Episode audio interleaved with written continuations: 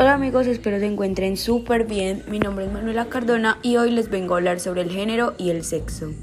Primero que todo es importante que entendamos exactamente a qué nos referimos con el término de género y cómo se diferencia el término relacionado al sexo. Para empezar, el sexo se refiere a las características biológicas y, fisiológicas que defienden al hombre y a la mujer. Por ejemplo, las mujeres tienen menstruación, pero los hombres no. Y en una segunda instancia, el género se refiere a los atributos sociales y a las oportunidades asociadas a ser hombre o mujer y las relaciones entre mujeres y hombres, niños y niñas. Estos atributos, oportunidades y relaciones se establecen y se aprenden en la sociedad. Son específicos al contexto o tiempo y pueden cambiar, como por ejemplo el hecho de que las mujeres hagan más tareas del hogar que los hombres. El día de hoy vengo a hablarles de la diferencia entre el sexo y el género y ¿Será que estos son términos que están quedando obsoletos?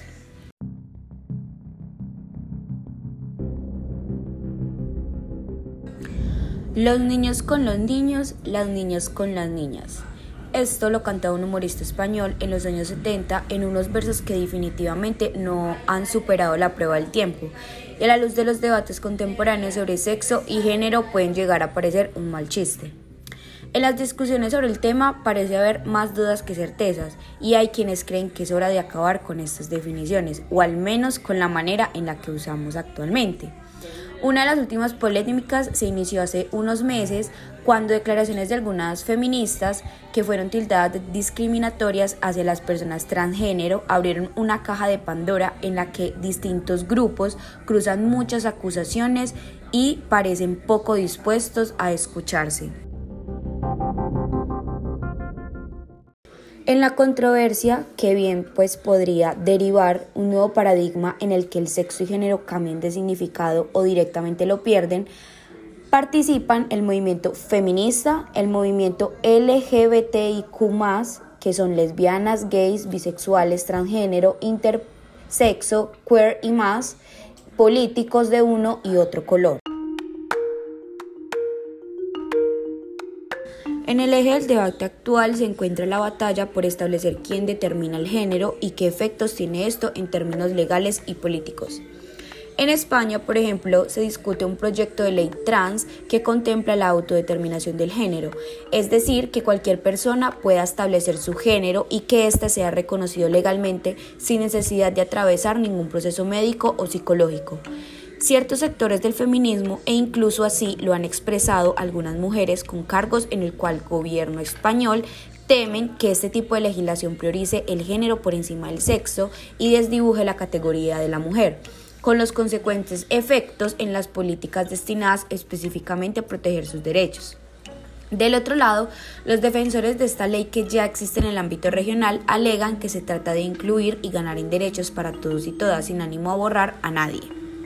En Reino Unido, una discusión similar dio lugar a la pelea entre feministas encabezadas por la autora de Harry Potter y un sector del movimiento trans que las acusan de intolerancia, de intolerantes y excluyentes, al comentar un texto que hablaba de personas menstruantes, el cual decía así: si el sexo biológico no es real, la realidad que viven globalmente las mujeres queda borrada. Yo conozco y amo a personas trans, pero borrar el concepto de sexo biológico elimina la capacidad de muchas personas de analizar el significado de sus vidas. Decir la verdad no es discurso de oído.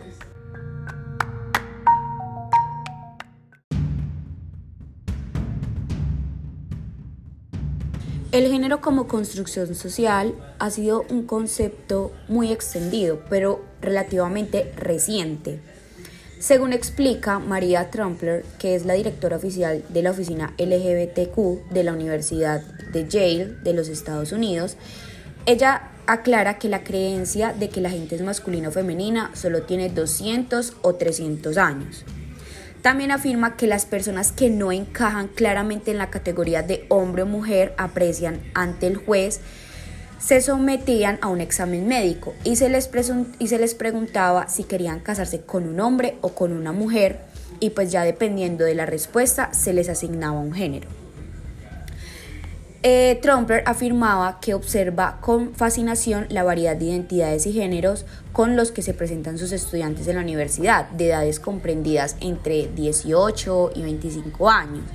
Afirma que son jóvenes de mente muy abierta, que se plantean cuestiones como qué significa tener rasgos femeninos o tener rasgos masculinos, quién los etiquetó así en cualquier caso.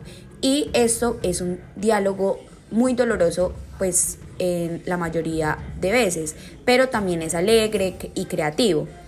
Eh, cree que es totalmente fascinante y adora la energía que traen cada uno de sus estudiantes.